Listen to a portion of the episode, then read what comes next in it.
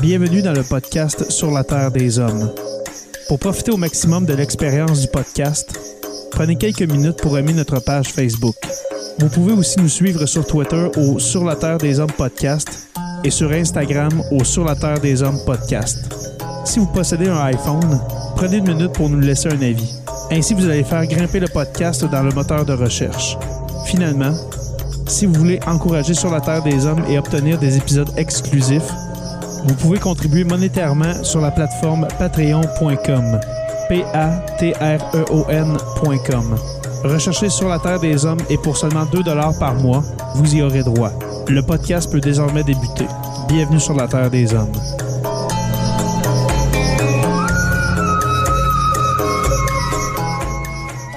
Cet épisode de Sur la Terre des Hommes est présenté par Construction Rivard.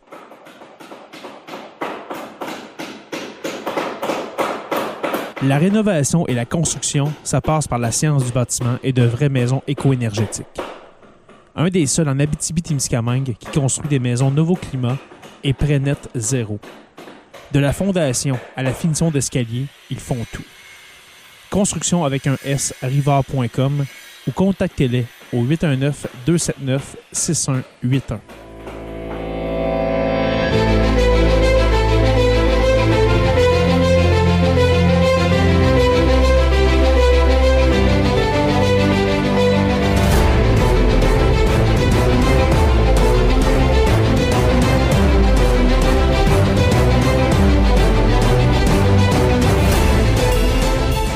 Bonjour à tous et à toutes et bienvenue à cet épisode 247 de Sur la Terre des Hommes.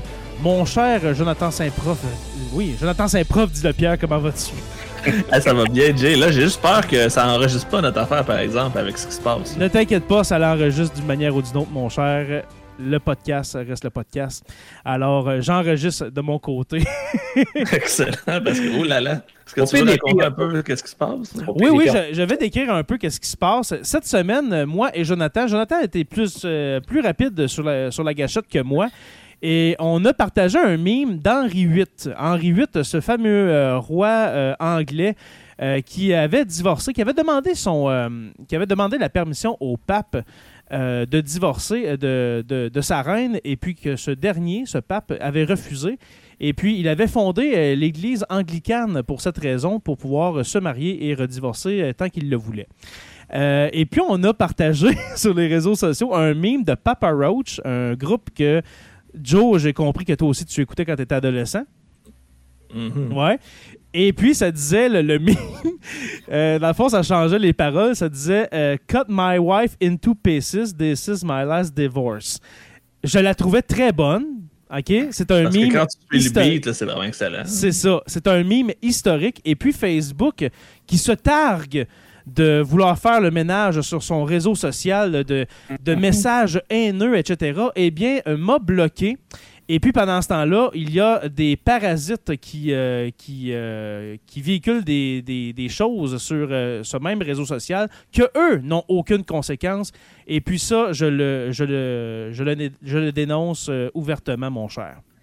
C'est assez ridicule quand on pense à ça. C'est très une ridicule. blague inoffensive, mais t'as des gens d'extrême droite qui font des trucs racistes, sexistes, homophobes, misogynes, ça c'est pas grave. Que eux n'ont aucune une conséquence. Blague, une petite blagounette, comme j'aime les appeler. Regarde, c'est n'importe quoi. Alors, une blague, une blague à caractère historique, ça ça, ne, euh, ça, ça ne passe pas. Mais la haine sur les réseaux sociaux, ça, ça va toujours rester, malheureusement. Euh, alors, voilà. Alors voilà, c'est ce qui, euh, c'est ce que ça fait quand on met toute notre, notre confiance en un algorithme et non sur euh, le et non sur euh, comment dirais-je les humains. oui, sur les humains et puis la pensée critique, voilà. Les humains qui sont capables de faire preuve de jugement. Exactement. Il n'y a aucun jugement quand c'est un algorithme. Vous l'avez entendu, cette semaine, nous recevons Claude Lafleur. Mon cher Claude, comment vas-tu? Ça va super bien. Euh, à un détail près, j'ai un rhume. Ça se pourrait durant ah. l'entrevue que je joue un peu de trompette, là, mais ça va pas. J'avais un rhume les deux derniers jours, fait que ça se peut que je joue un petit peu de trompette. D'accord. Mais ça, je là, ça bien. Pas de problème. C'est juste, juste, un rhume, fait que c'est pas grave. Pas de problème, mon cher. Alors, tu peux te moucher tant que tu veux. Euh, Claude, cette semaine, euh, on, voulait te parler parce que euh, c'est dans, dans l'actualité.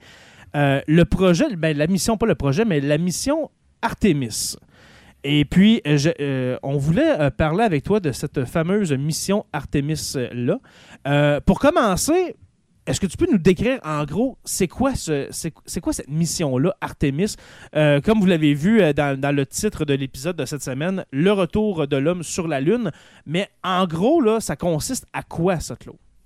Ben, il y a deux éléments. C'est d'abord, c'est de retourner sur la Lune. On sait que mm. depuis que Neil Armstrong a marché sur la Lune, il y a beaucoup de gens qui rêvent qu'on y retourne. Il y a beaucoup de gens, je pense, il y a deux, trois générations qui ont visité entre-temps, qui n'ont pas vu Apollo 11, qui, qui aimeraient ça revivre l'aventure. Donc, c'est de retourner sur la Lune mm. pour s'y installer. C'est-à-dire que, dans le cas d'Apollo, on faisait des courtes missions d'expédition qui duraient quelques jours, enfin un ou deux jours. La plus longue a été combien de temps, Claude?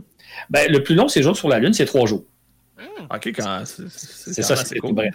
Là, l'idée, c'est de s'installer sur la Lune, d'installer une base près du pôle Sud, là où on pense qu'il y a de l'eau, de l'eau au fond de certains cratères, et on veut s'y installer sur la Lune, donc demeurer sur la Lune. En permanence.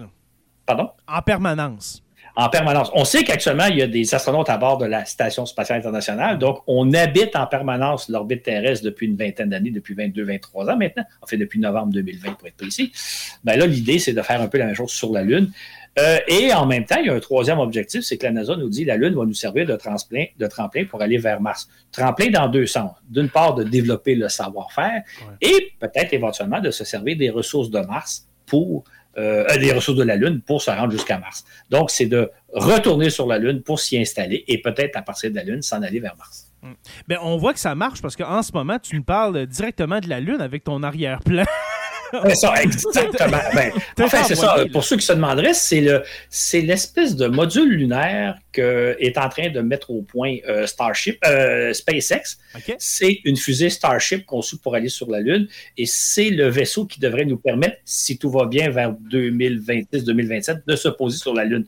Donc, c'est ça. À ce que, je ne sais pas si vous vous souvenez du module lunaire d'Apollo 11 qui était une espèce de, bestiole qui mesurait à peu près la hauteur d'une maison de deux étages. Ça avait à peu près deux étages de haut. Quand ça, dix étages de haut, ce, module-là. Et l'équipement est au sommet dans la pointe.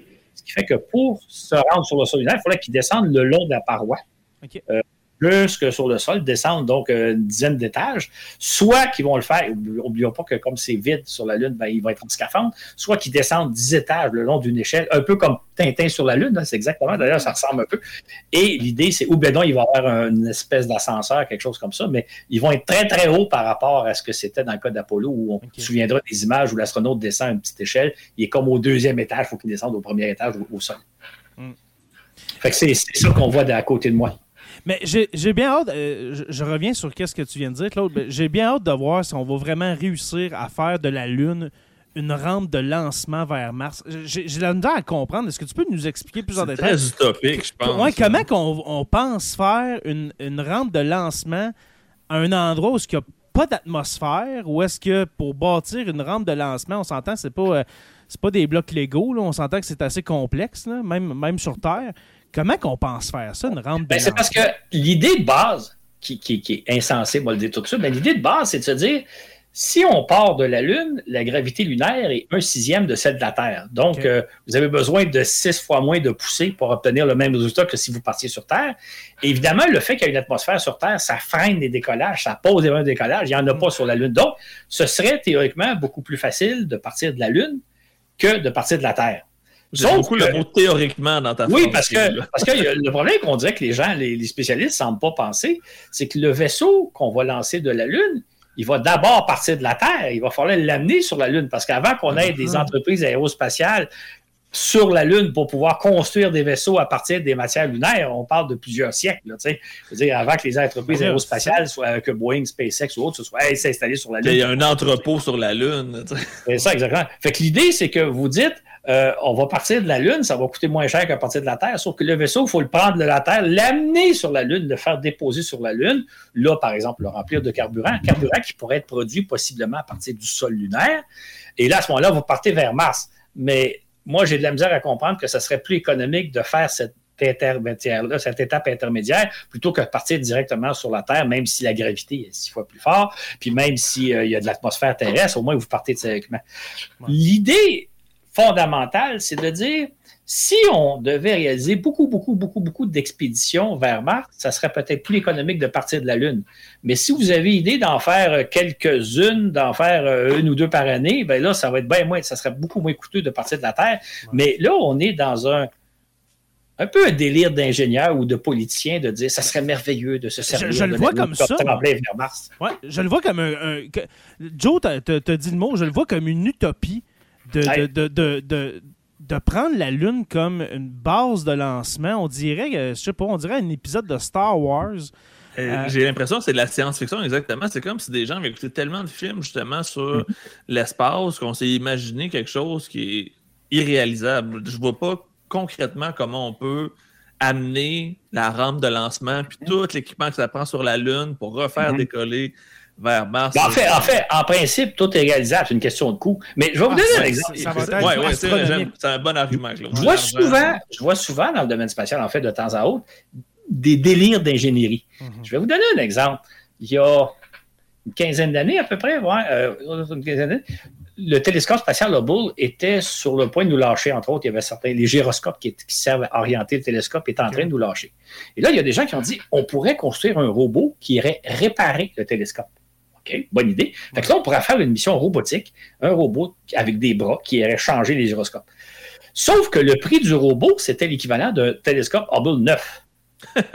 fait que moi, j'avais tendance à dire à l'époque, pourquoi aller réparer une vieille voiture? À l'époque, le télescope, ça faisait d'une quinzaine d'années qu'il était dans l'espace, alors que pour le même prix, au lieu de développer un robot pour aller le réparer, on peut construire un télescope neuf. La mission n'a jamais eu lieu. Mais c'était comme si ça aurait été, je vais prendre un anglicisme, ça aurait été trippant d'aller concevoir un robot pour réparer le télescope Hubble. pour le côté scientifique de la chose. Ça, aurait été, ah oui, ça. aurait été une avancée incroyable. Puis là, c'est comme de dire, on va aller sur la Lune pour éventuellement aller sur Mars, alors que ça serait beaucoup moins, beaucoup plus rapide et moins dispendieux de partir directement de la Terre, surtout si on, pense à y aller quelquefois. Si un jour on, ça, ça serait dans 200-300 ans, on lance des vaisseaux chaque semaine vers Mars, ben là, peut-être ça serait mieux de partir de la Lune, mais on est tellement loin de ça. Euh, c'est un peu, j'avais à faire une analogie. Euh, vous et moi, quand on a allé en Europe, on prend un, Boeing, un, avion commercial d'une compagnie aérienne, euh, quelqu'un qui va toutes les semaines achète son propre appareil. Mais pour nous, ce n'est pas, pas pertinent d'avoir notre propre appareil.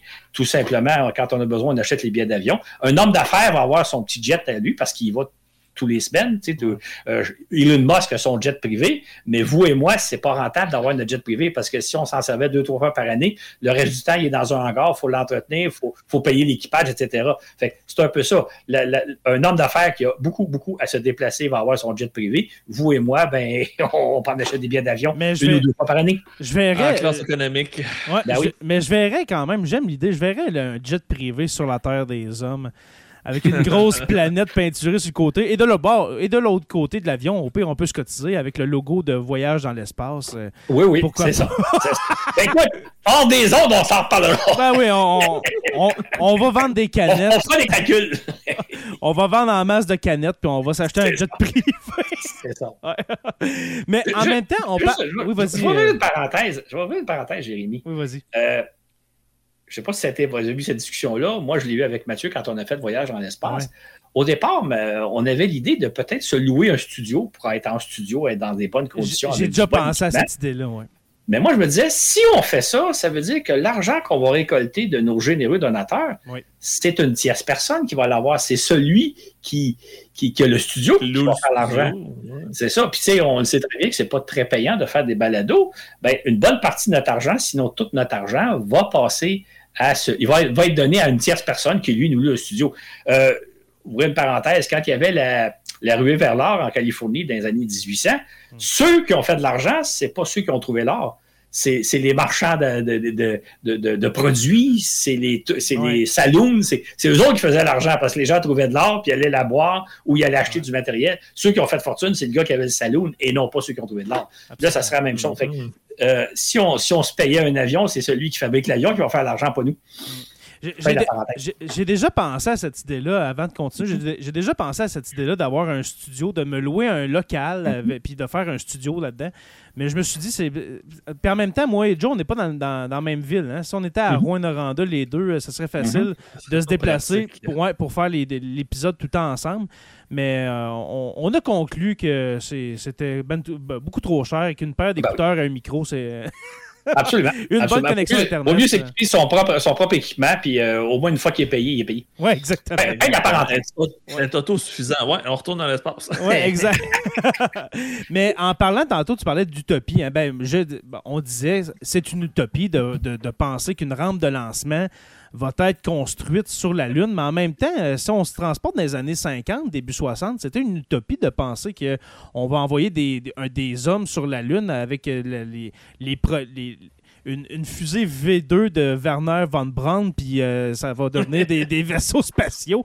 Ben, c'est parce que tout, part d'une utopie, dans le fond. Tout part d'une idée complètement folle, et puis un jour, ça devient réalisable. Non, mais c'est pas une utopie, parce que on pouvait construire une fusée qui nous permettrait d'aller dans l'espace ou d'aller sur la Lune, comme on peut construire une fusée qui va nous permettre d'aller sur Mars. L'utopie, c'est de voir en, de démesurément grand, si je peux dire.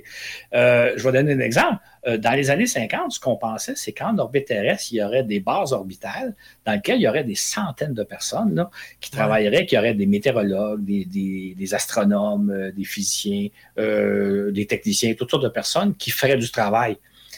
On pensait donc que les gens s'installeraient dans l'espace pour travailler. Ce qu'on n'avait pas perçu, d'ailleurs, ça a fait l'objet d'un balado que j'ai fait récemment, c'est que dans le fond, les gens restent sur Terre, on envoie l'équipement dans l'espace, on envoie les satellites météo, on envoie les satellites de télécommunication, on envoie les télescopes spatiaux dans l'espace, et le personnel, lui, il reste au sol.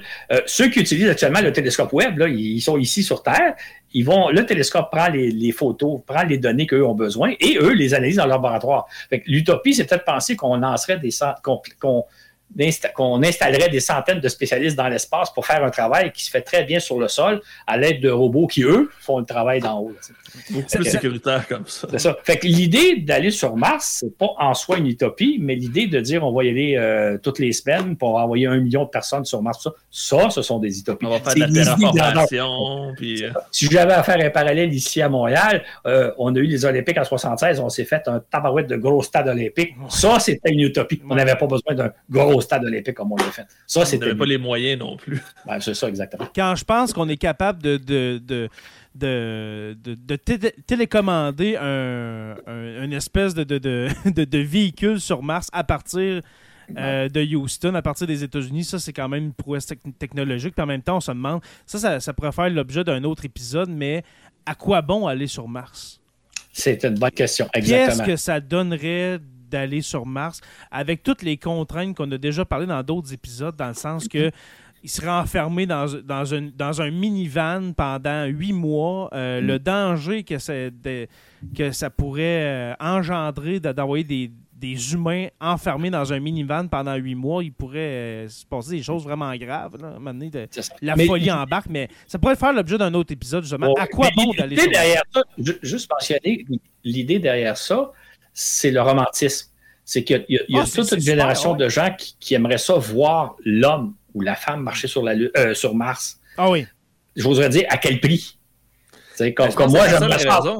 Ben, c'est l'orgueil humain. C'est la seule raison pourquoi on ben, va aller sur Mars. C'est pour prouver qu'on est capable. C'est ça. Tu sais, comme moi, là, j'aimerais bien avoir mon avion personnel pour pouvoir me rendre où je veux quand je veux.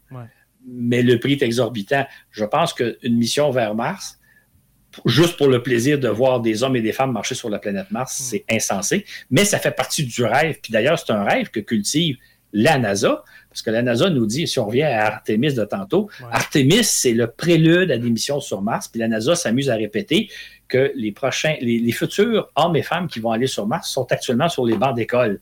Donc, c'est comme de dire aux jeunes, mm. regardez bien nous aller, là, on, va aller sur Mars, puis peut-être que l'un de vous va être ceux de, va faire partie de l'équipage. On vend du rêve. en même temps, en même temps peut-être que les premiers humains à aller sur Mars ne sont même pas nés encore. C'est ça, exactement. Puis peut-être qu'ils n'aidera jamais parce que c'est peut-être pas pertinent d'aller sur Mars, comme c'est pas pertinent d'installer des bases orbitales en orbite terrestre euh, où il y aurait 200-300 personnes qui travailleraient. On, d'ailleurs, on, l'a déjà parlé, je pense, dans cette balado, on a la station spatiale actuellement, il y a sept astronautes à bord et il n'y en aura pas une deuxième. Là. Euh, quand ce projet-là va se terminer d'ici la fin de la décennie, d'ici 2030 environ, il n'y a pas de suite. Ça va être la fin de cette étape-là parce que dans le fond, l'homme n'a pas vraiment d'utilité d'aller dans l'espace. Mais ça, ne pas le dire. maintenant, moi, je trouve que tu as raison, Claude, mais aujourd'hui, en 2023, mhm. c'est vrai, admettons qu'on trouve de l'eau sur la Lune. Ouais. So what? Là? OK, il y a de l'eau sur la Lune. Euh, il y en a aussi sur. Non, mais en même temps, c'est une découverte incroyable de, de, de, penser qu'il y a de l'eau sur la Lune, qu'il y a eu de l'eau sur Mars, mais en même temps, qu'est-ce mhm. que ça va apporter à notre. Il y a tellement des enjeux. la civilisation. Il y a tellement des enjeux qui, qui, jouent qui jouent pour notre survie sur Terre qu'on ne met pas autant de moyens pour l'exploration spatiale, tu comprends? En fait, je, je, vais, je vais, faire du, du, millage sur ton idée. Il y a deux éléments qu'il faut se rendre compte par rapport à Artemis. L'idée d'Artemis, c'est donc de faire atterrir un, module lunaire comme celui qui est à ma, droite, je pense, on peut dire à droite. Oui. Euh, c'est parce que je ne sais plus la gauche et la droite là-dedans. Euh, toujours est-il que l'idée, c'est de faire atterrir un endroit. On va aller chercher de l'eau au fond de très profond qu'à terre. Et c'est pas de l'eau qu'on ramasse à la cuillère, c'est de la roche mélangée avec de l'eau. Donc, il faut aller chercher. Et c'est de la roche très, très dure, c'est du roc mélangé avec de l'eau qu'il faut aller chercher au fond d'un cratère de plusieurs centaines de mètres de profondeur. Donc, ça va être déjà extrêmement difficile d'aller chercher cette matière-là. Et ensuite, il faut la traiter pour aller chercher de l'eau. Mais surtout, ce que les gens ne semblent pas imaginer, à, penser, c'est que comme on va s'installer là, c'est toujours à la même place qu'on va retourner. Fait que la première fois, à la rigueur, on va tous être devant notre poste de télé pour regarder l'homme et la femme marcher sur, la Lune. Ça va être intéressant, puis ça va être ah un peu une mission Apollo 11. Mais la deuxième fois, c'est le même endroit qu'on visite. La troisième fois, c'est le même endroit. La quatrième fois. Et moi, pour avoir eu la chance de vivre à l'époque d'Apollo, je me souviens qu'il y a eu Apollo 11, là, tout le monde était devant son écran. Il y a eu Apollo 12 à un autre endroit. Les gens étaient intéressés, oui. Il y a eu Apollo 13, là, les gens étaient plus intéressés. Bon, il est arrivé l'accident d'Apollo 13 qui a, ramené l'intérêt. Mais à partir d'Apollo 14, 15, 16, 17, les gens étaient plus intéressés de regarder en disant on est allé, on est déjà allé sur la Lune. Sauf qu'à chaque fois, on explorait un site intéressant. Mhm. Dans le cas d'Artemis, ça va être toujours le même modus de site, puis c'est pas, pour moi, c'est pas un site intéressant. Je vais faire une comparaison, j'espère que je fâche personne, là, mais aller au pôle sud de la Lune, comme, comme on est en train de le faire avec Artemis, ça serait un peu comme si des extraterrestres venaient se poser à, sur la côte nord du Québec. Ah. J'ai rien contre les gens de la côte nord du Québec, mais à mon avis, c'est pas le site le plus intéressant sur Terre. Puis même si ce site-là est intéressant, il y en a plein d'autres à découvrir. Hmm. Sauf que là, avec Artemis, on s'installe, on atterrit sur la côte nord, à un certain endroit de la côte nord, et pendant plusieurs années, c'est là qu'on retourne à chaque fois. Fait que pour le grand public, ça va donner très, très vite lassant, même pour moi, parce que, je veux dire, la première fois qu'on découvre le site, ça va, peut-être la deuxième fois, mais après ça, c'est comme. Puis dans le cas d'Apollo, je reviens à Apollo, pour l'avoir vécu, puis moi, moi, moi, moi, là, je les ai tous suivis l'émission parce que moi, je, moi, je moi, je l'ai Mais les gens me demandaient, Claude, on est allé une fois, deux mm. fois, trois fois sur la Lune. À quoi bon tourner une quatrième fois, puis une cinquième fois? Puis là, je disais, oui, mais à chaque fois, on va visiter un site différent, comme quelqu'un qui, va, qui fait des voyages. Une fois, il va dans le sud, une fois, il va en France, une fois, il va en Italie, une fois, il va en Grèce, une fois, il va en Inde. Il voit des endroits différents. Mais quelqu'un qui dirait, à chaque année, je retourne euh, à Old Orchard Beach à tous les ans, ben oui. Ça, ça vient lassant. Euh, toi, ah. Claude, à Apollo 11, là, mhm. en, 1969, tu as quel âge? tu te souviens de. Oh, 11 ans? Je viens d'avoir 11 ans. 11 ans. Fait que t'es un petit, moi, j'ai un petit, bonhomme. J'ai écouté ce que je pouvais. J'ai vraiment trippé. T'étais étais un petit bonhomme là, dans ce temps-là. De, de, de, possiblement revivre ça d'ici 3-4 ans, comment tu te sens de, de vivre ça en étant un homme, là, en étant. Euh, ben, c'est parce que. De, revivre. Nous, nous, on n'a pas vécu Avec ça. Avec la connaissance que tu as aujourd'hui. Oui, en plus, c'est ça, oui. Ben, c'est surtout ce qui va être intéressant, c'est que là, on va avoir des caméras et on va très, très bien voir ce qui s'est passé. Mais c'est parce que moi, ce qui va un peu me. Moi, suivre la mission, je vais trouver ça intéressant, mais pour moi, c'est un peu du déjà vu, surtout que pour moi, le site n'est pas intéressant. Mais surtout, c'est que les gens vont avoir l'impression de vivre quelque chose d'extraordinaire que moi, j'ai vécu 50, quasiment 60 ans plus tôt. Fait que, tu sais, c'est.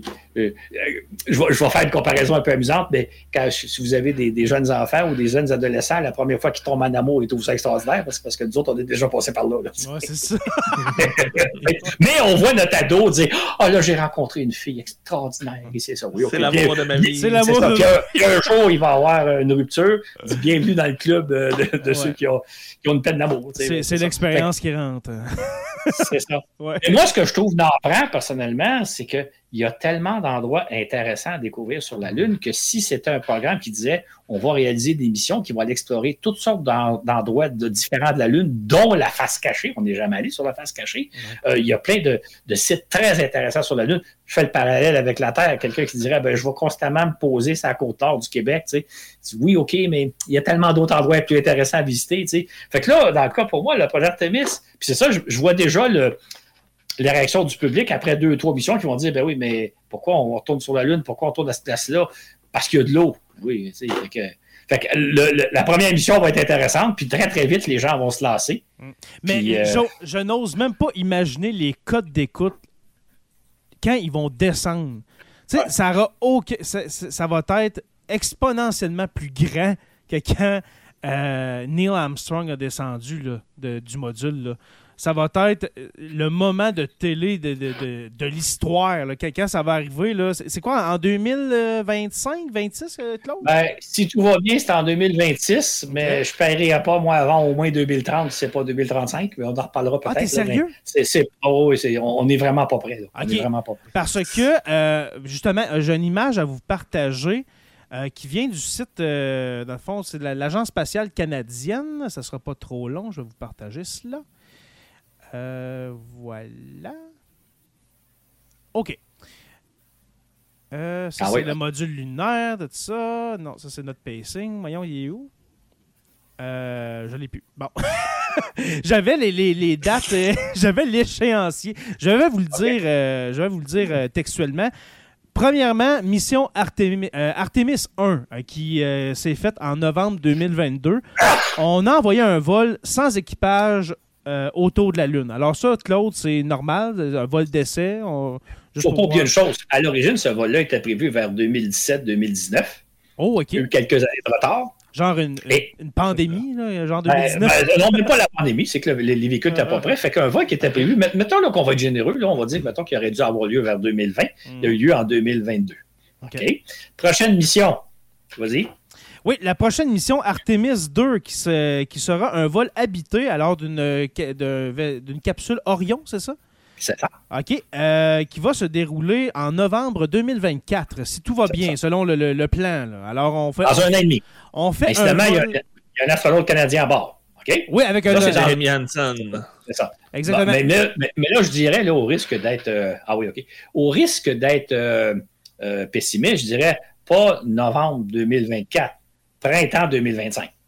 OK, fait qu'on repousse un petit peu. Alors, ah, c'est quand même pas si pire. Non, c'est pas, trois ans. C'est ça. ça. Prochain vol? Mais avant, avant de parler d'Artemis 3, je, je, veux un peu euh, aller sur Artemis 2. J'ai une, question, Claude, qui n'est pas dans les questions qu'on t'a envoyées, mais c'est quand la dernière fois qu'on a envoyé des astronautes en orbite comme ça, faire le tour de la Lune? Parce que là, ceux qui sont en podcast, vous ne voyez pas l'image que je partage, mais c'est le trajet qui va être euh, parcouru par, euh, par euh, l'équipe d'astronautes qui va aller faire le tour de la Lune. Est-ce que tu peux nous décrire un peu, Claude, comment ça marche pour, mettons, partir dans l'espace, aller vers la Lune et puis revenir? Comment ça marche, etc. Deux choses. La dernière fois qu'on a envoyé des humains autour de la Lune, c'est lors de la mission Apollo 17 en, décembre, 2000, en décembre 1972. En 72 ça fait plus que, ben, ça fait plus que 50 ans ça maintenant. fait 50 ans, oui. Mais dans le cas de la mission d'Artemis 2, c'est une mission qui n'a pas pour but tellement d'aller autour de la Lune, mais de manœuvrer dans l'espace, d'apprendre à manœuvrer. C'est pour ça que si les gens avaient le, dessin qu'on voit sous les yeux, il y a énormément de manœuvres du vaisseau pour l'essayer à fond. Un peu comme si conduire faites un test routier avec une automobile. L'idée, c'est de dire, je vais essayer toutes sortes de, choses, d'accélération, de dépassement, etc. Fait que c'est d'abord une mission où on manœuvre le vaisseau pour voir à quel point il est manœuvrant.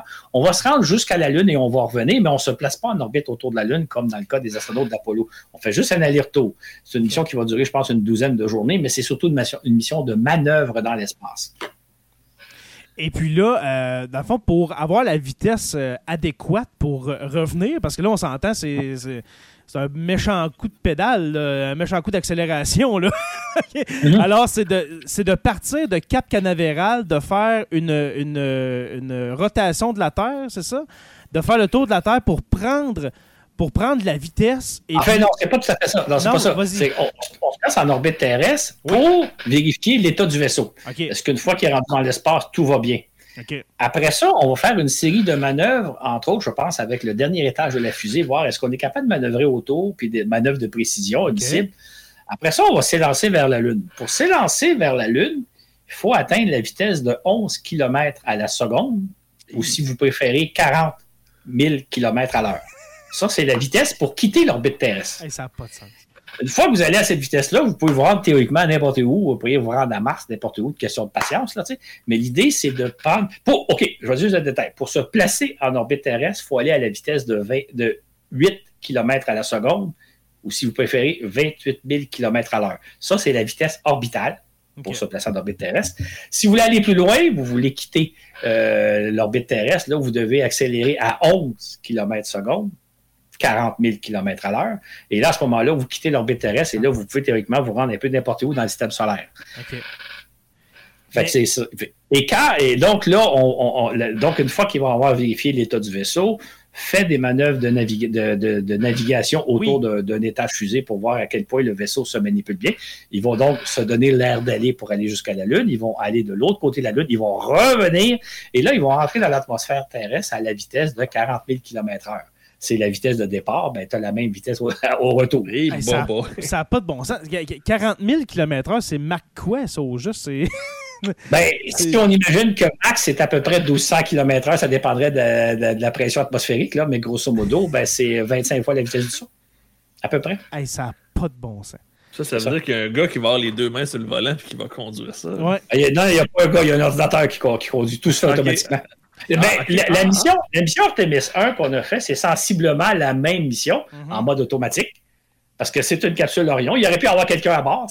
Fait que tout s'est fait de façon automatique sous le contrôle de Houston. Ben là, tout va se faire de façon. Ben, les pilotes vont prendre la commande de temps en temps, mais tout pourrait se faire automatiquement parce qu'on l'a ah, fait avec Artemis 1. Là, on va l'essayer avec des astronautes à bord. Euh, et éventuellement, il y aura la troisième mission.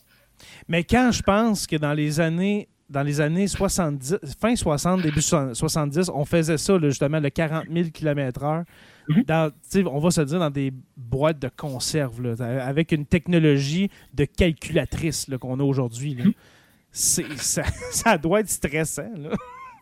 Ben, ben oui et non. C'est-à-dire qu'à l'époque, on a fait beaucoup de, beaucoup de, tests.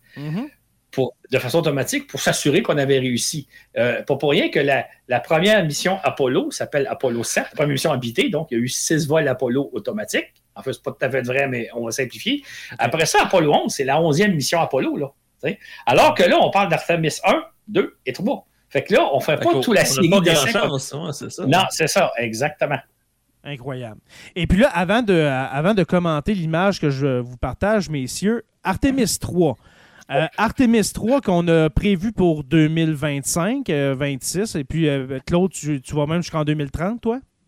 Ben, c'est parce que d'abord, là, quand on me voyait tantôt avec ma, petite fusée à côté, là, mhm. ça, c'est un vaisseau Starship. C'est développé par SpaceX. Oui. Euh, on, a tous vu récemment le lancement de la fusée Starship. Si les gens ont une image en tête, il y avait une partie de la fusée qui était blanche, le premier étage, puis le deuxième étage, la deuxième partie qui était comme noire. Ça, c'est le Starship proprement dit. C'est l'équivalent de ce qu'on voit sur la Lune. Fait qu'il va falloir que SpaceX développe sa fusée. Il y a encore un peu de travail à faire, et une fois qu'avoir développé son Starship pour qu'il se rende en orbite terrestre puis qu'il effectue ses missions, là, il faudrait euh, développer la version lunaire, donc la version du vaisseau qui est capable de se poser sur la Lune mhm. avec un équipage à bord. Donc, il faut que le vaisseau soit, on soit certain que le vaisseau est en bon état, là, parce qu'il y a du monde à bord. récemment, le lancement de la fusée euh, Starship, ben, il n'y avait personne à bord. On a perdu la fusée, c'est pas grave, il n'y a pas personne à bord. Mais mhm. dans le cas présent, il va falloir s'assurer que la fameuse fusée qui est à côté de moi sur le dessin, ben, qu'elle est sécuritaire pour apporter des astronautes à bord. Et comme on a pu le voir avec le lancement de SpaceX, euh, de Starship récemment, on, est loin d'être rendu là. Et il ne s'agit pas de réussir un ou deux ou trois lancements pour dire parfait, on peut mettre des astronautes à bord, tout va bien aller. Il va falloir en faire beaucoup, beaucoup pour être certain. Et c'est SpaceX est loin d'être rendu là. Je sais que pour le commun des mortels, nous sommes en 2023, 2026, ça paraît loin. Dans le domaine spatial, 2026, c'est dans trois semaines. C'est le même matin. C'est ça, exactement. Fait que c'est pour ça que probablement que SpaceX a peut-être 5-6 ans de travail à faire avant d'en arriver à concevoir un vaisseau sécuritaire pour un équipage. Mm. Parce que la NASA, elle est très, très rigoureuse. SpaceX pourrait prendre des risques en disant on va mettre des gens à bord d'une fusée. On va un peu. Ben, peut-être, mais la NASA, il n'y en a pas question parce que c'est sa réputation. Ce qui fait qu'il va falloir que SpaceX développe un vaisseau euh, sécuritaire et c'est pas en en lançant 2, 3, 4, 5 que ça va fonctionner. Mm. L'autre chose, c'est un drôle de vaisseau. Hein. On le voit qui est très, très haut. Ça veut dire que le centre de gravité est assez élevé. Ce vaisseau-là a, euh, beaucoup plus de chances de verser sur le côté que le module lunaire dont je parlais tantôt, qui est là, on parle, pour, ceux qui, pour, ceux qui, sont en, version audio, là, on parle de la fameuse fusée SLS, alors euh, Space Launch System.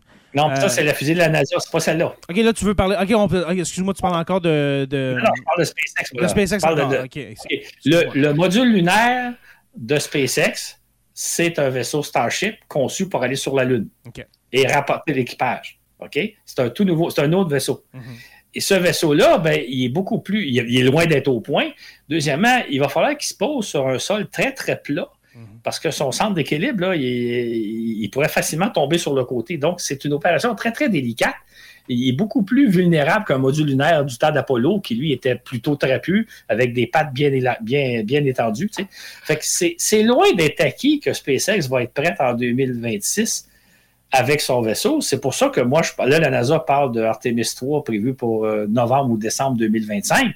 Euh, moi, je suis convaincu que c'est pas avant, ben, facilement 2026, ça c'est évident, mais c'est probablement pas avant 2027, 2028. Puis moi, je suis pas optimiste plus qu'il faut. Fait que, mais comme je disais tantôt, la mission Artemis 1 devait à l'origine avoir lieu vers 2017-2019. Elle a eu lieu en 2022. La prochaine mission va avoir lieu en 2025 si tout va bien, mhm. l'Artemis 2. Et après ça, Artemis 3, ben, il va falloir que l'équipement de, de SpaceX soit au point, ce qui est loin d'être assuré. Puis je ne suis pas le seul à le dire. Là, puis je ne veux pas nécessairement médire contre SpaceX, c'est juste qu'ils ne sont vraiment pas prêts. Non, c'est ça. Mais ne faut pas se faire d'illusions. Ça, c'est la fameuse fusée de SpaceX. Mais celle qu'on voit en ce moment, ceux qui sont en, en vidéo, là, cette fusée-là, on l'appelle la fusée SLS, comme je disais tantôt, euh, Space Launch System.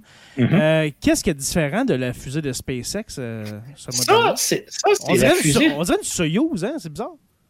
Hmm, ben, ouais, ben, peut-être. Ben, je trouve que ça, ça, a pas mal plus rapport. Non, la différence, c'est que ce qui est conçu dans la mission Artemis 3, c'est une mission assez complexe.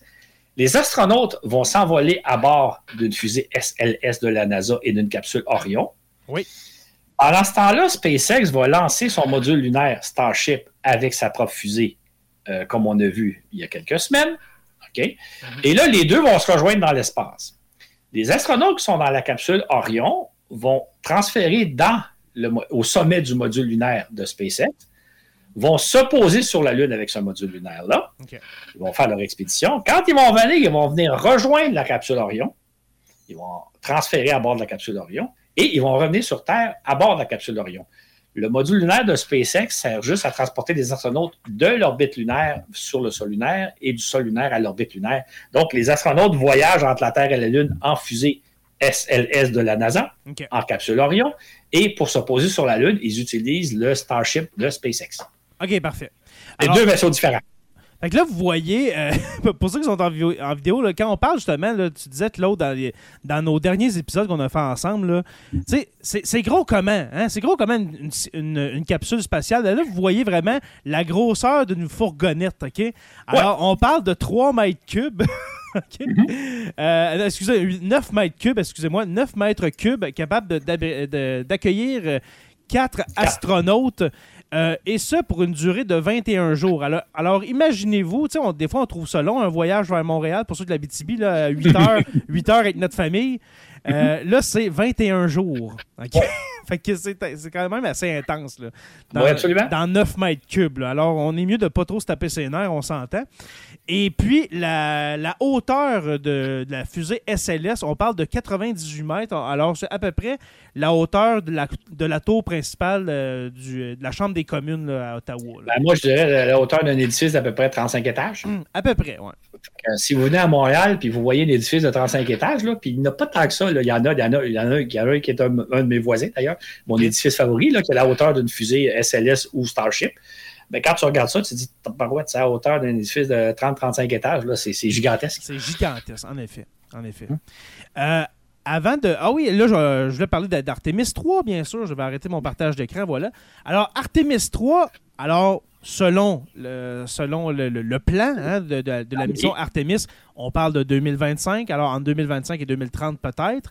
Mhm. Euh, dans, ce, dans cette mission-là d'Artemis 3, Claude, c'est là où est-ce qu'on on débarquerait sur la Lune, n'est-ce pas? C'est ça, c'est l'équivalent d'Apollo 11. OK. Alors là, on parle qui qui débarquerait, là? parce que là, on, parle de quatre astronautes. Là-dedans, il y aurait la première femme à marcher sur la Lune après, après 60, 64 euh, ans et plus. rendu là, ça va faire quasiment 70 ans qu'on est allé sur la Lune. Euh, mhm. En 1969. Alors, la première femme à débarquer sur la Lune, on parle aussi du premier homme de couleur. Alors, ça, c'est selon, le, selon le, site de l'Agence spatiale canadienne. Euh, qui d'autre qui, qui est pressenti? Ben, c'est-à-dire, que, comme c'est une mission de la NASA, ça va être quatre astronautes américains qui vont être sélectionnés environ théoriquement une année avant. Ben, probablement au lendemain de la mission Artemis 2, ils vont désigner les quatre astronautes de la NASA qui vont aller sur la Lune. Mm-hmm. Après ça, il va y avoir Artemis 4, 5, 6, 7, théoriquement. Et là, il y a entre autres il y a des Européens, parce que les Européens aussi participent à ce projet-là. Donc, il y aura des astronautes européens qui vont marcher sur la Lune. Il y a aussi les Japonais qui sont associés à ça. Il y a évidemment le Canada. Fait que peut-être qu'éventuellement, la mission Artemis 5, euh, 7, euh, une mission internationale. Il y, aura, un astronaute canadien qui ira sur la Lune si tout va bien. Mais ça, c'est dans peut-être euh, une dizaine d'années, si tout va bien. Fait la mission Artemis 3, les Américains se la réservent, quatre astronautes américains, ben dont effectivement une femme, euh, un, homme ou une femme de couleur, hein, parce que ça pourrait, pourrait combiner les deux. Il pourrait mettre une femme noire ou une femme de couleur, mhm. et ça, ça remplirait, mais on va voir. Mais ça, c'est la NASA qui choisit. Comme Hmm. Juste à donner un détail, la, mission Artemis 2, il y a un Canadien qui, qui participe. C'est pas l'Agence spatiale canadienne qui a choisi, c'est la NASA qui a choisi. Oui, c'est vrai, on, l'a vu il y a deux semaines. Hein, il, y a, eu un gros, show, un gros showcase là, pour représenter les astronautes. Je peux raconter une anecdote personnelle. Ben, vas-y. Marc Garneau, c'est le premier astronaute canadien qui a été envoyé dans l'espace en 1984. Et à l'époque, je connaissais très bien le directeur du programme des astronautes canadiens, le, boss de, de Marc Garneau et compagnie. Et je, le connais très bien. J'ai dit, monsieur, monsieur j'ai une question à vous poser. En fait, je ne vous poserai pas la deuxième question, mais je vais vous poser juste la première. Il, dit, il me regarde un peu surpris. Il dit, oui. Il dit, est-ce que vous savez pourquoi c'est Marc Garneau qui a été choisi? Et il me répond non. Ben c'est la NASA qui choisit. Puis la NASA ne rend pas de compte en disant j'ai choisi Marc Garneau plutôt qu'un tel. Parce que, c'est ça. Fait que euh, Carl Dirch, qui s'appelle euh, le directeur du programme des astronautes à l'époque, en 1984, ben Carl, il me dit non, Claude, parce que la deuxième question, ça aurait été si vous savez la raison, pouvez-vous la dire pourquoi? Mais lui-même ne savait pas. Fait que c'est la NASA qui choisit l'astronaute, c'est la NASA qui a choisi Hansen comme représentant du Canada. C'est la NASA qui va choisir les quatre premiers astronautes de la mission Artemis 3, etc. C'est une Et éventuellement, il y aura un ou deux astronautes européens, possiblement un japonais. Les, les Coréens aussi sont associés au projet. Euh, fait que, mais ça, on on parle des années 2030, là. C'est pas même des années 2040. c'est 2035. Alors, la, NASA n'a aucun compte à rendre à personne. Ben, C'est-à-dire que c'est pas clairement un compte, mais c'est elle qui défraie à peu près 90% du coût du programme. c'est son privilège. Oui, c'est ça, exactement. Ça, c'est comme toi, j'ai mis tes enfants, c'est toi qui payes, c'est toi qui as le privilège. C'est moi qui, c'est moi qui m'aide. Justement, Claude, ah. parlant du budget, de, comment tu trouves ça, l'idée qu'on confie ça au privé, que ce soit pas la NASA elle-même qui s'occupe de toute cette mission-là? Bien, ça veut dire que c'est la NASA qui pilote le projet et, tout le kit. Ce que la NASA a dit, moi, euh, OK, on va revenir un peu en arrière. Du temps d'Apollo, la NASA engageait des compagnies aérospatiales, euh, McDonnell, euh, Boeing et compagnie, Hughes et compagnie, pour développer les projets. Là, la NASA s'est dit, on va procéder de façon inverse. On va aider des entreprises à développer des systèmes qui vont pouvoir vendre à d'autres. Théoriquement, le Canada pourrait s'acheter une mission Starship fait que la NASA décide plus d'aider les entreprises à mettre du matériel en disant nous allons être votre premier euh, client, mais si d'autres pays veulent être clients, ils peuvent les acheter. Fait que pour la compagnie, ça ouvre un marché. C'est ça que la NASA espère. Prenons l'exemple actuellement, SpaceX a mis au point un excellent système, les fusées Falcon 9 et les capsules Crew Dragon qui transportent les équipages vers la Station spatiale internationale. Le principal client, c'est la NASA. Sauf qu'il y a comme des touristes qui se sont payés des vols en Crew Dragon, mhm. donc avec leur propre argent ils se payent leur propre vol. Fait que la NASA n'a rien à voir là-dedans. Il y a deux compagnies. Là, qui, en fait, il y a un touriste et une compagnie qui, se paye des vols en Crew Dragon.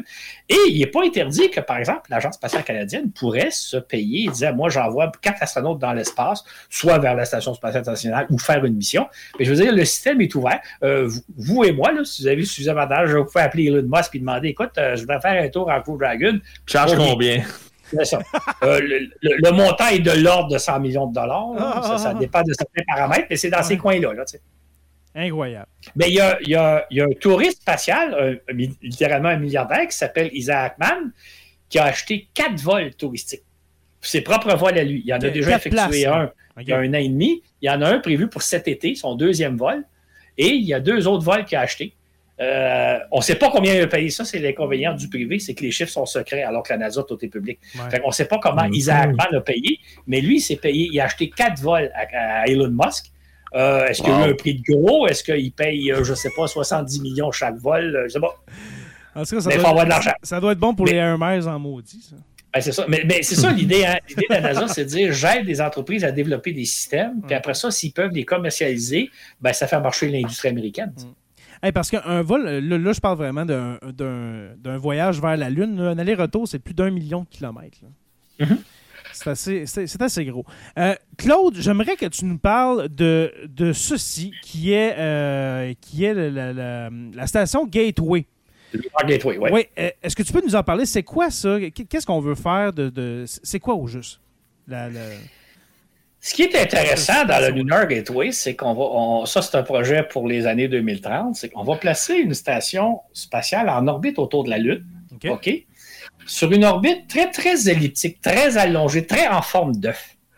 C'est-à-dire que dans le cadre de cette orbite-là, la station va se rapprocher de la Terre à une certaine distance ou va venir la rejoindre la capsule Orion. OK? Et là, la, la, Gateway va ramener la capsule Orion vers la Lune, là où attend un module lunaire en orbite. C'est un taxi, dans le fond. C'est une passerelle qu'on appelle. Passerelle, une passerelle. Les astronautes vont s'arrimer. La, station, le, Lunar Gateway va s'approcher de la Terre, le Crew Dragon va, euh, Orion va s'accrocher après. À l'autre bout, il y a un module lunaire. Quand la, station va s'approcher de la Lune, le module lunaire va se décrocher, va aller se poser sur la Lune, les astronautes vont faire leur expédition. Ils vont revenir rejoindre la, Lunar Gateway, qui va à un moment donné se rapprocher près de la Terre. Et là, la capsule d'Orion va se détacher et revenir sur Terre. C'est vraiment Donc, ça va coûter beaucoup moins cher de procéder de cette façon-là que d'y aider en vol direct. Mais ça, c'est économique si vous faites beaucoup de vols. C'est vraiment pour faciliter le, transport de, la capsule Orion de la Lune vers la Terre et de la Terre vers la Lune, c'est ça? C'est ça, exactement. C'est le trait d'union entre le module lunaire qui fait la navette entre le sol lunaire et l'orbite lunaire et le vaisseau Orion qui fait la navette entre la Terre et la station euh, Lunar Gateway. D'ailleurs, Lunar Gateway, Gateway, c'est sur le traduit littéralement, c'est une passerelle. C'est comme la passerelle entre euh, les capsules Orion et les modules lunaires. OK. J'aime ça. Et le, euh, juste un détail, les capsules Orion sont réutilisables et les modules lunaires aussi. Donc, le module lunaire, euh, il décolle de la Lune, vient s'arrimer au Lunar Gateway, on refait le plein, on le remet en état et il peut retourner une deuxième fois, une troisième fois, une quatrième fois sur la Lune, alors que temps Apollo, il servait une seule fois. Mm-hmm. Non, c'est quand même prêt. Est-ce que, est que, tu penses que c'est réalisable, ça, dans les euh, prochaines années, voire ben, euh, deux prochaines décennies? Ça, ça, va coûter tellement cher. Ben, est-ce que le Congrès américain va débloquer les fonds? Puis c'est un peu comme je disais tantôt, euh, si vous faites peu de vols, ça vaut peut-être pas la peine. Si vous en faites beaucoup, ça vaut la peine. il va falloir voir dans les années 2030 le Congrès américain qui va dire combien ça coûte. Bien, évidemment, on a déjà les estimés. Mais à un moment donné, c'est de dire est-ce que ça vaut la peine? De développer cette infrastructure-là pour aller sur la Lune. Euh, euh, là, la NASA met au point le système, mais ça se peut que le Congrès américain. Je ne sais pas si vous le savez, là, à l'époque d'Apollo, il y avait trois autres missions lunaires. Hein. Il y avait Apollo 18, 19, 20 qui étaient prévues. Mais après Apollo 13, 14, après, plus Apollo 14 d'ailleurs, le, congrès américain a dit ben, écoutez, on est, allé, on est allé déjà deux, trois fois, ça ne vaut pas la peine, fait qu'on va, on va vous donner encore trois missions, là, 15, 16 et 17, puis on annule les trois autres. Le congrès américain a décidé qu'on on avait tout le matériel, tout était là, il c'est juste à mettre le carburant pour aller sur la Lune, puis le congrès américain a dit ben, écoutez, après Apollo 17, ça va faire, on arrête ça là. Fait que là, ça se peut bien qu'après Artemis 3, 4, 5, le Congrès américain dise bon, écoutez, on, a une idée de ce que c'est. Surtout que dans le cas du Congrès américain, comme du président américain, il y a toute la notion de l'opinion publique. Est-ce que les gens sont fascinés? Est-ce que les gens trouvent que ça vaut la peine? Moi, mon hypothèse, c'est que quand on va être posé deux, trois fois au même site, les gens vont dire, ben, écoutez, c'est aucun intérêt, fait que ça se peut très, très bien que le Congrès américain n'aille pas plus loin. Mais ça. Ça me permet, que l'autre, je vais, je vais, rajouter un aspect parce que je pense qu'il y a aussi le côté euh, orgueil américain, ça va dépendre de ce que les Chinois vont faire. Si la Chine décide de retourner, d'aller sur la Lune elle aussi et de développer des missions lunaires, les Américains vont se sentir obligés de continuer pour ben, pas vraiment. la Chine. Ça, c'est bien que tu sors cet argument-là parce qu'il est souvent, souvent sorti. Moi, j'aime mieux l'argument inverse. Si les Chinois vont sur la Lune, mettons en 2030, ben, c'est parce que les Américains sont allés 60 ans plus tôt. C'est pas que les Chinois sont les premiers à aller sur la Lune. Non, les Américains l'ont fait il y a 60 ans.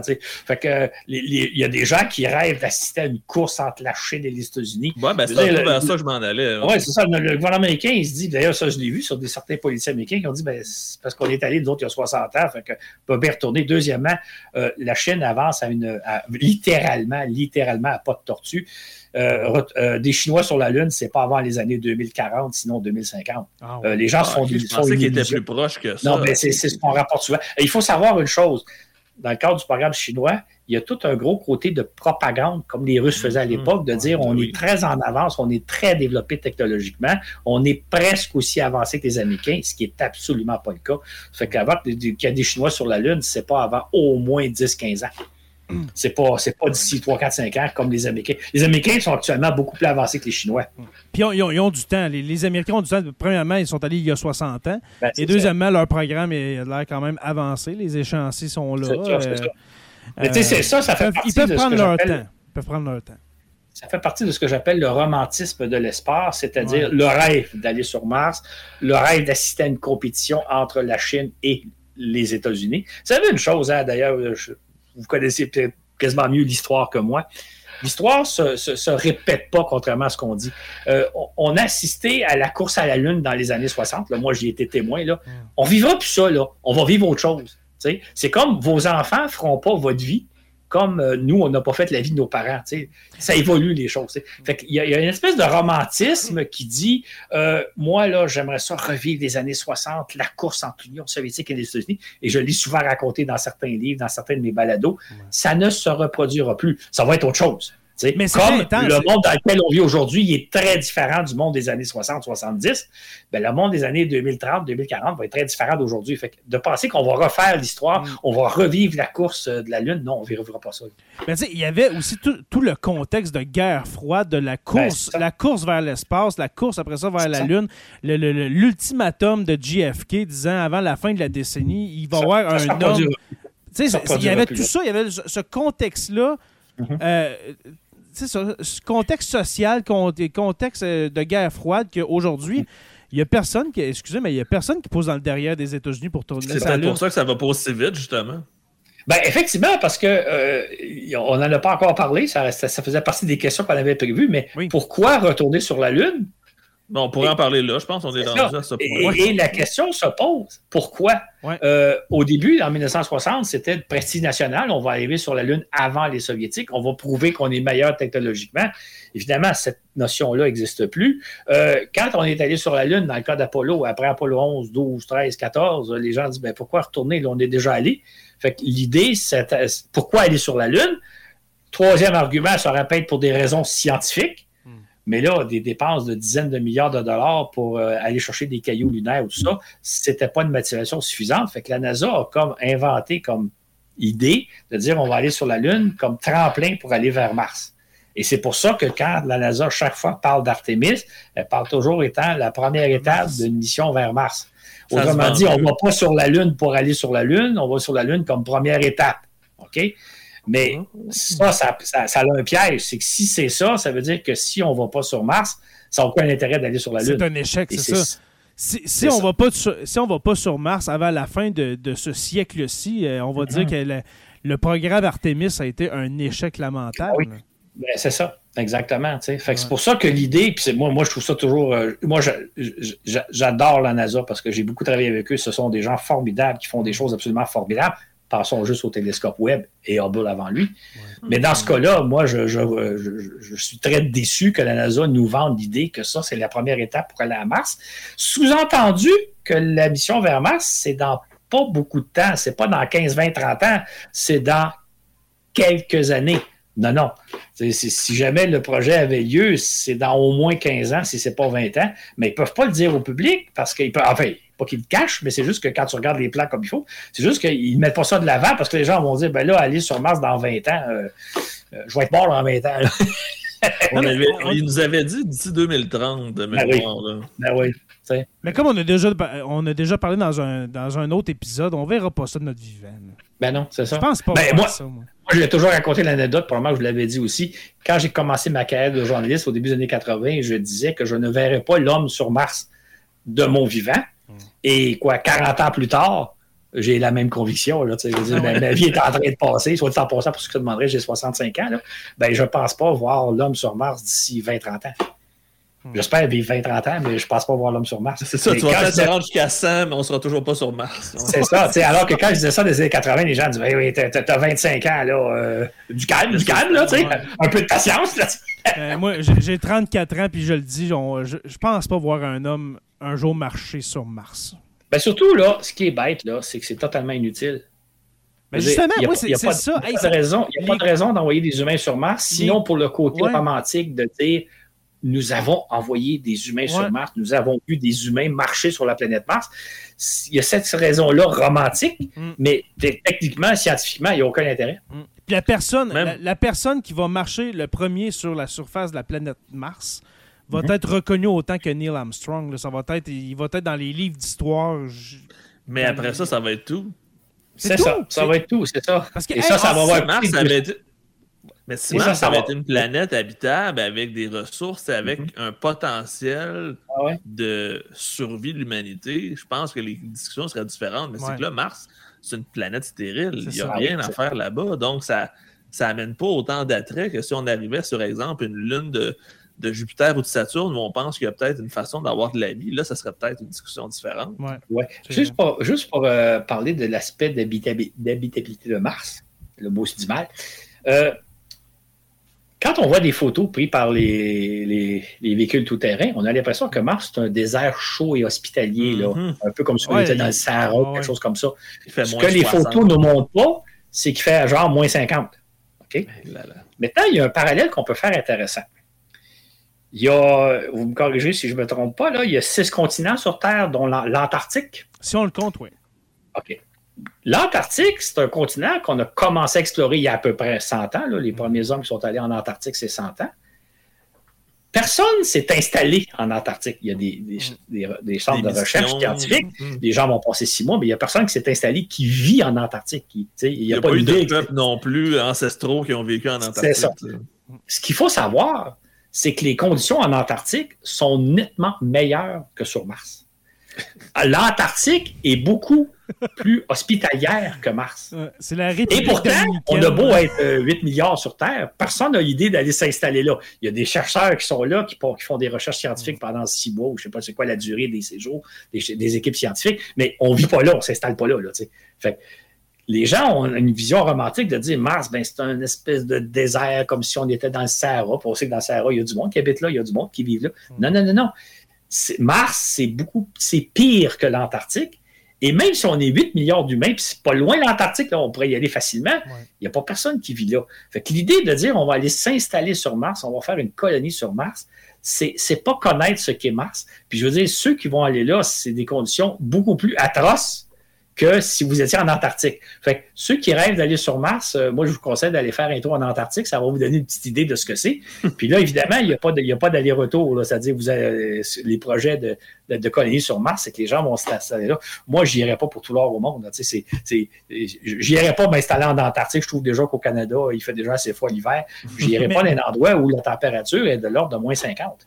Mais là, on parle de température moyenne de moins 50 parce que l'hiver martien, il doit ben faire moins 80, moins 90. C'est ça, exactement. Puis la raison, c'est comme il n'y a pas d'eau sur Mars, on ne voit pas de neige, on ne voit pas de frima, on ne voit pas, mais s'il y avait de l'eau, là, on verrait que les conditions sont semblables à l'Antarctique. Il y a l'air à faire beau soleil, il n'y a pas d'atmosphère non plus, donc il n'y a pas de. Il n'y a rien. C'est ça. Fait non, non, c'est ça. Fait qu'on a une image très romantique que cultive la NASA, que cultive Elon Musk, mais qui n'a rien à voir avec la réalité. Fait moi, je dis aux gens, là, si vous voulez avoir un avant-goût de ce que c'est aller vivre sur Mars, allez vous installer en Antarctique, ça va donner une bonne idée. Personne n'ose faire ça. Mm. c'est, juste le côté romantique de dire j'aimerais tellement ça voir des humains fouler le sol de Mars. À la rigueur, je dirais pourquoi pas, mais la question, c'est à quel prix? Une mission martienne, ça coûte quelque chose comme 200 milliards de dollars. Wow. Ben, c'est l'argent qu'Elon Musk a dans ses poches. Il pourrait mettre tout son argent là-dedans. C'est ça, c'est ça. Mais ça, c'est factuel. Tu dis, est-ce qu'on va dépenser 200 milliards de dollars? Juste pour donner une idée, là, des très bonnes sondes, des sondes très sophistiquées, très, par exemple, genre web ou les, véhicules tout-terrain, ça coûte, mettons que ça coûte 10 milliards de dollars. Mettons, juste faire un chiffron. C'est moins que ça, mais mettons que c'est 10 milliards. Mais pour 200 milliards, vous envoyez 40 euh, sondes? Pour, le 200 milliards, il n'y a aucune garantie que ça va fonctionner. Ben non, c'est ça. Alors que là, on pourrait la porte et mourir sur le coup. C'est ça. On pourrait envoyer des sondes chaque année qui vont explorer différents sites de Mars, qui nous ramènent des échantillons de Mars, qui font un paquet de recherches scientifiques. Et ça, ça pourrait commencer demain matin à 8 heures. Alors que là, l'idée, c'est de dépenser 200 milliards pour envoyer euh, des, euh, une fois des humains sur Mars dans peut-être 20 ans moi, j'avoue, j'en ai parlé dans certains de mes balados, je préférais qu'on prenne ce 200 milliards-là, et même pas nécessairement autant que ça, puis qu'on explore Mars avec des robots, comme on le fait en envoyant persévérance, en envoyant curiosité, etc. Mhm. Ça, c'est beaucoup plus intéressant mais ça n'a pas le romantisme de dire qu'il y a des humains qui ont mis leurs pieds sur le sol de Mars. Là. Il y a une trace d'humains sur Mars. Comme je c'est vendeur pour Hollywood. Là. Ben oui. Mais comme, euh, comme euh, Jonathan a dit, c'est vraiment l'orgueil humain qui fait ça, qui, ben qu'on pense justement à envoyer des hommes sur d'autres planètes, etc. Mais comme tu as dit, Claude, le coût d'un robot, le coût d'un petit VTT qui, est conduit par, d'ailleurs par une Montréalaise, par une Québécoise, hein, euh, qui, qui chauffe, je, je, vais utiliser ce, ce québécisme, qui chauffe ce, ce petit VTT-là qui, qui se promène sur Mars. C'est quand même une fierté. Euh, ça fait déjà la job, puis il n'y a pas d'humains qui, qui, mettent au, qui mettent en péril leur vie. C'est ça, exactement, c'est ça. Fait que, et on pourrait faire tellement plus. Juste donner un exemple, là. Le programme Artemis, qui, existe depuis 2004, on a dépensé un bon 80 milliards de dollars jusqu'à maintenant. Une jolie somme. Jusqu'à maintenant, là. Et qu'est-ce qu'on a fait jusqu'à maintenant? Bon, on a lancé Artemis 1, dont on a vu s'envoler au mois de novembre dernier. Imaginez si on, avait pris, hein. si on avait pris ce 80 milliards-là qu'on a dépensé depuis 2004 pour envoyer des sondes à différents endroits sur la Lune, et la Lune étant beaucoup plus proche, ça coûte beaucoup moins cher. Une, sonde qui vaut 1 ou 2 milliards de dollars sur la Lune va faire beaucoup plus de travail qu'un engin qui vaut 10 milliards sur Mars parce que les conditions sont beaucoup plus, euh, c'est beaucoup plus proche, etc. Imaginez si on avait pris, mettons, la moitié de ce 80 milliards-là pour aller explorer la Lune, la face cachée, différentes régions, avec des robots on aurait appris énormément. On aurait rapporté des échantillons un peu partout de la surface lunaire. Et ça, c'est avec la moitié du 80 milliards, 40 milliards. Imaginez si on avait pris l'autre 80 milliards, l'autre 40 milliards, depuis qu'on a dépensé depuis 2004, pour aller explorer le Mars. À raison de, de, 10 milliards par robot, on aurait lancé donc quatre robots pour aller explorer. On aurait, probablement à l'heure actuelle des échantillons de la planète Mars dans nos laboratoires qu'on est en train d'analyser. Fait que là, là depuis 2004, on a dépensé 80 milliards juste pour réaliser la mission Artemis 1. Puis là, il faut dépenser à peu près une vingtaine d'autres milliards pour réaliser Artemis 3. Donc, on parle de 100 milliards. Tout ça pour envoyer des ben, humains sur Mars, euh, sur la Lune vers 2026-27, disons, pour être optimiste alors qu'on aurait pu explorer la Lune et Mars avec ce même montant d'argent que nous avons dépensé. Moi, je trouve ça normal. Mais il y a le romantisme de dire un jour, on va voir un homme et une femme marcher sur la Lune. C'est tellement d'argent. Moi, j'adore l'espace, j'adore l'exploration spatiale, tout ça, mais je me dis, imaginez avec 100 milliards ce qu'on pourrait faire sur Terre. Mais en même temps, j'adore, euh, j'adore parler ça, de faut ça. Faire attention, faut faire attention, Jérémy. Ah, là, là, faut faire très attention. C'est très émotif. Non, non c'est pas ça. c'est que quand on est allé sur la Lune des années 60, ça a coûté 20 milliards de dollars en dollars de l'époque. Ouais. C'est pour que l'Innovation marche sur la Lune. Au, lendemain, littéralement, deux semaines après le retour des astronautes d'Apollo 11, on s'est dit on pourrait aller sur Mars dans les années 80, envoyer un équipage sur Mars. Là, Werner von Braun avait développé un projet qui coûterait 100 milliards, 100 milliards de dollars de l'époque. On s'est dit, ben non, ça a coûté 20 milliards aller sur la Lune, on ne dépensera pas 5 fois plus pour aller sur Mars, donc on n'est pas allé sur Mars. Question, est-ce qu'on a pris ce 100 milliards-là d'économiser? Pour euh, les hôpitaux, la pauvreté, la paix dans le monde, la, paix dans le monde etc.? La réponse, c'est non. Je veux dire, on n'a tout simplement pas dépassé 20, 100 milliards pour aller sur Mars. Je donnais l'exemple récemment à une recherchiste de Radio-Canada. Je dis, si vous, un soir, vous n'allez pas manger dans un restaurant parce qu'il pleut à boire debout dehors, ben, vous ne faites pas un don à un organisme de charité pour aider à combattre la pauvreté. C'est vrai.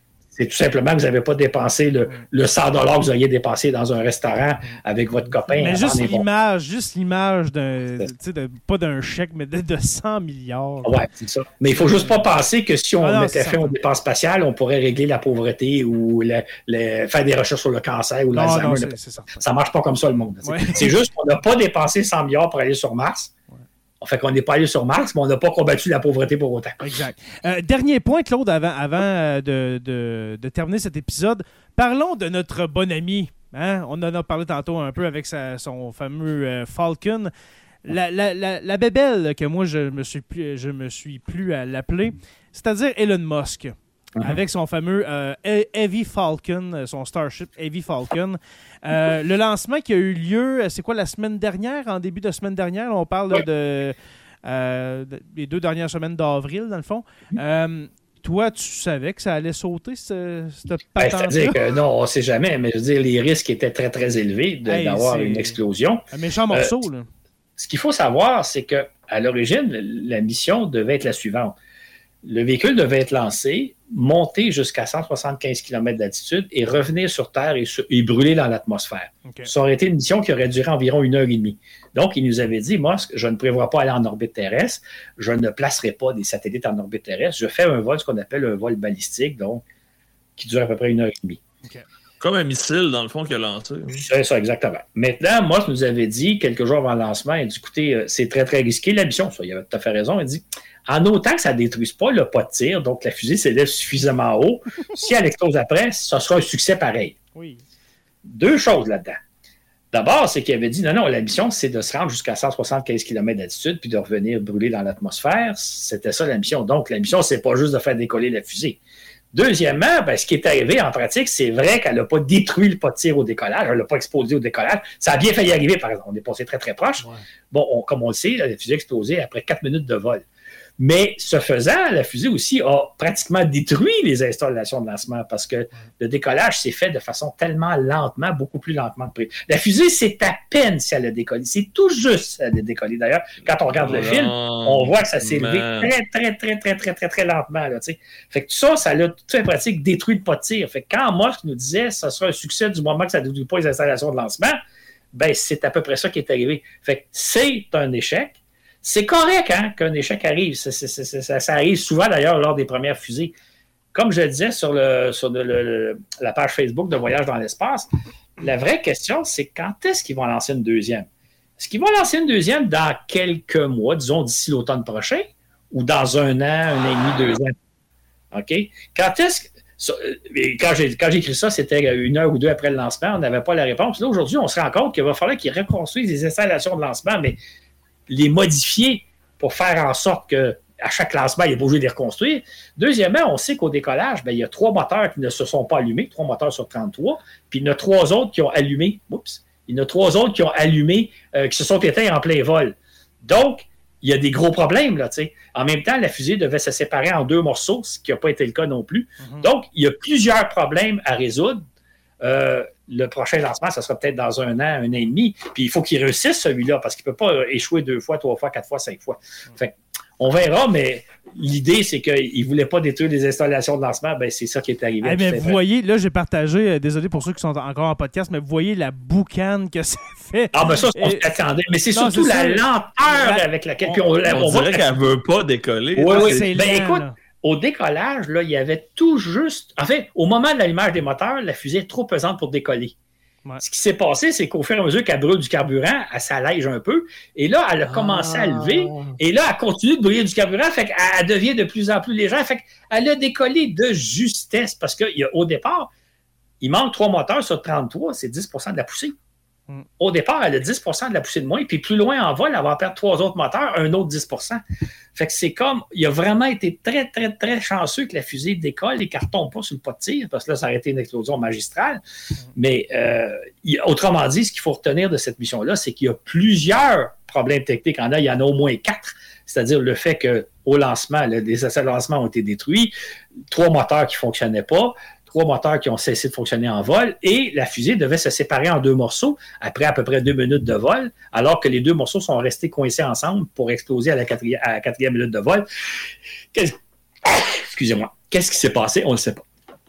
Euh, vous voyez bien ce que je partage? Euh, oui, c'est ça, l'explosion. Alors, euh, oui, là, on voit que rendu à 10 km d'altitude, rendu à 1000 km/h, on voit que est, sur le bord. La, fusée est sur le bord d'être à l'horizontale, puis ça va, ça va prendre encore deux minutes. Je vais juste avancer un peu le vidéo.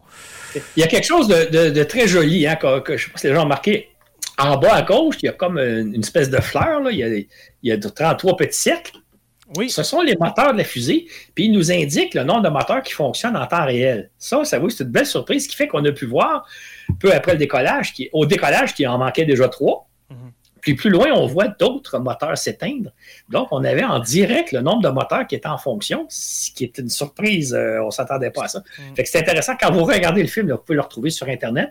Euh, regardez à la fois le décollage de la fusée, mais portez attention en bas à gauche, l'espèce de petite fleur que j'appelle la série de 33 petits cercles. Ce sont le nombre de moteurs en fonction. Ouais. Et puis là, on voit qu'elle est rendue à 34 km d'altitude et ben, ça l'a monté jusqu'à 2000 km/h et elle va euh, exploser tout bonnement. Dans les prochaines secondes, ça va faire un gros boom. Moi, je, euh, dirais, là, sans rentrer dans les détails techniques, que lors d'un premier lancement, ça arrive souvent un échec. Mhm. Mais l'échec est causé par un problème. Euh, une pompe a mal fonctionné, un moteur a mal fonctionné. Dans le cas présent, ce qu'on constate, c'est qu'il y a au moins trois problèmes. Puis au moins parce que ça, c'est une autre différence entre la NASA et l'entreprise privée. La NASA nous donne tous les détails, euh, tous les moindres détails. L'entreprise privée, c'est le contraire. Fait que qui ne nous a pas révélé qu'est-ce qui s'est passé au juste. Fait qu'on connaît au moins trois anomalies, les deux pertes de moteur, plus la non-séparation de la fusée. Il y a d'autres problèmes, plus la chose. C'est rare que lors d'un premier lancement, vous avez trois, quatre problèmes. Ça, c'est, je dirais pas que c'est une première dans le domaine spatial, mais presque. Normalement, vous avez un problème, dire OK, on s'est rendu compte que telle tuyauterie a lâché, bon, ben, on va l'arranger pour la prochaine fois. Fait que la vraie question pour moi, c'est quand est-ce qu'il va lancer sa prochaine fusée? Est-ce que c'est dans quelques mois ou dans un an, un an et demi, deux ans? Puis là, n'oubliez pas, là, tantôt, quand j'ai parlé, ma, fusée qui est à côté de moi, là, c'est un Starship. Là. Ça, il est censé lancer des humains dans ce Starship-là en 2026. Sauf que si le deuxième lancement d'une Starship. Explose autant. Euh, non, mais elle, a lieu seulement en 2025. On est loin d'être disponible, est loin de la fusée d'être disponible en 2026. Fait qu'il euh, va falloir peut-être réaliser 10, 15, 20 lancements réussis de Starship avant que la NASA permette à, à Musk de, de lancer son module lunaire. Donc, ah euh, quand est-ce qu'il va avoir lancé suffisamment fréquemment la Starship pour dire qu'elle est capable de transporter des humains? on est loin d'être rendu là. C'est pour ça que je moi, je ne vois pas la mission euh, Artemis 3 en 2026 ou même en 2027 parce que le vaisseau de, de Moss ne sera pas prêt à ma connaissance. Mm, absolument. Claude Lafleur, un, autre, euh, un, autre épisode très, très euh, intéressant. C'est toujours un plaisir de te recevoir, mon cher, dans Sur la Terre des Hommes. Pour parler d'espace, parler d'aérospatial, c'est vraiment, vraiment apprécié comme je dis toujours, je ne suis pas vraiment intéressé de parler d'espace. Ça ne me tente pas bien. Ça me fait toujours plaisir, mon cher Jérémy, mon cher Jonathan. C'est un plaisir de m'entretenir avec vous. Super. Alors, Alors là, euh, c'est plate parce que j'ai pensé à ça avant d'entrer en ondes. On aurait pu parler de Juice aussi, la mission européenne qui s'en va sur les lunes de Jupiter. Ça pourrait être pour un autre épisode. C'est ça. Ah, sauf qu'elle va arriver en 2030. Fait qu'il faut être patient. On a, le temps d'en parler. c'est ça.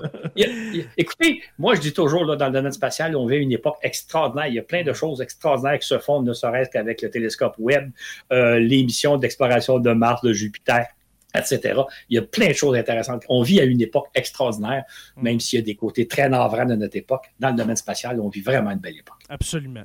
Absolument. Vous n'avez pas regretté les années 60 que j'ai vécu. Ouais, c'est ça. Et puis, euh, si ça ne te tente pas de parler d'histoire, Claude, la prochaine fois, on pourrait parler de ta, de ta, fameuse recette de chop suey. Ça a l'air oui, c'est, oui, tu fais une excellente chop J'ai conquis plusieurs filles grâce à ma recette. Mais ça, c'est un autre sujet. ouais, c'est ça. S'il y a quelque chose que j'aime pas, c'est bien le chop suey. Je salue ma maman en passant, qui, sûrement c'est à l'école. quand j'étais adolescent, je ne voulais jamais manger de chop suey. Ah, Alors, Ouais, c'est ça. ah, c'est vrai que tu fais une bonne recette, ouais? Non, OK. Super. Euh, merci beaucoup, mon cher Claude, encore une fois. Et puis, on te relance l'invitation. On va trouver une, date dans les prochaines semaines, mois, parce qu'on veut toujours te recevoir. On, voudrait te kidnapper de voyage dans l'espace pour euh, t'amener vers le côté obscur dans Sur la Terre des Hommes. Mais je crois que tu es très heureux de ton côté. Et puis, euh, c'est super. Mais ça me fait toujours, toujours, toujours plaisir de vous parler. Fait que tant que vous voulez, moi, je suis disponible. C'est réciproque. c'est tellement des beaux épisodes. Et puis, euh, et puis euh, le, jour n'est pas loin où est-ce qu'on va se déplacer vers, vers, euh, la, vers la métropole, oui, dis-je bien, pour te rencontrer, d'en faire un en vrai. parce que ce que vous entendez, on est à distance. Claude, on ne l'a jamais rencontré, mais c'est c'est pareil comme si je parlais à un ami à toutes les fois. Oui, oui. Mais ça se fait depuis des années. Si vous venez à Montréal, là, ça va faire plaisir. Oui, ouais, absolument. On va on va mettre ça à l'agenda si jamais on fait un on the road, un SLTDH on the road. parce, que, moi, moi je n'ose pas trop dire. Là. Moi, je ne pas trop dire, mais en habitant à Montréal, j'habite au centre de l'univers. Fait qu'on ne sort pas du centre de l'univers, on reste au centre. Faudrait que tu viennes en pleine mouche noire en Abitibi. T'aimerais ça? oui, effectivement. bon, mais écoutez, euh, ça fait plaisir, les boys. Amusez-vous bien, puis ça fait toujours plaisir quand vous voulez. Super. Euh, merci, Jonathan le prof, de, ta, de ton habituelle collaboration. Et puis, euh, encore désolé. Excusez-moi, encore désolé pour les membres Patreon. Ça, je me souviens pas, Jonathan, la dernière fois que ça a fait ça, mais on a connu un, breakdown historique. On n'a on pas été capable de, d'être live sur le groupe. Euh, le groupe Facebook privé euh, dû à la mésaventure que j'ai racontée en début d'épisode. Vous euh, irez l'écouter si vous en souvenez plus. Mais euh, on va trouver un moyen. On va trouver un moyen et puis la, semaine prochaine, on va être live avec vous. Soyez-en assurés. Alors merci à nos patrons qui étaient absents. on ne le voulait pas, mais qui étaient absents. Merci à nos abonnés. Excusez-moi. Merci à nos abonnés de nous suivre de, nous suivre sur, euh, les différentes plateformes, que ce soit Apple Podcast, Spotify, Google Podcast, euh, Deezer, euh, Amazon, Amazon Music. Je pense qu'on est encore là-dessus. Il faudrait que j'aille faire un tour. YouTube, bien sûr. Merci à nos membres Patreon, les curieux, les stagiaires, historiens euh, les érudits, nos deux orateurs, euh, Construction avec un S, Rivard de Rwanda et le miel Habitémis, le meilleur miel sûrement de l'univers qui est présent dans un supermarché sur la Lune euh, près de chez vous. je vous invite à rejoindre la page Facebook sur la Terre des Hommes podcast. C'est pas, pas bloqué par Facebook qui me l'ont pas effacé. Et sur la Terre des Hommes, la communauté pour venir discuter avec nous. Euh, vous pouvez aussi nous réécouter ou nous écouter euh, le dimanche à 18h euh, sur la chaîne Twitch de Touski TV. Alors, à 18h le dimanche, l'épisode de la semaine y est présenté. Peut-être pas celui de cette semaine parce qu'on a eu des problèmes. Sur la Terre des Hommes est une présentation des éditions Derniers Mots. N'oubliez pas qu'à tous les jours, nous écrivons l'histoire. Et on se revoit la semaine prochaine pour une autre page d'histoire de Sur la Terre des Hommes.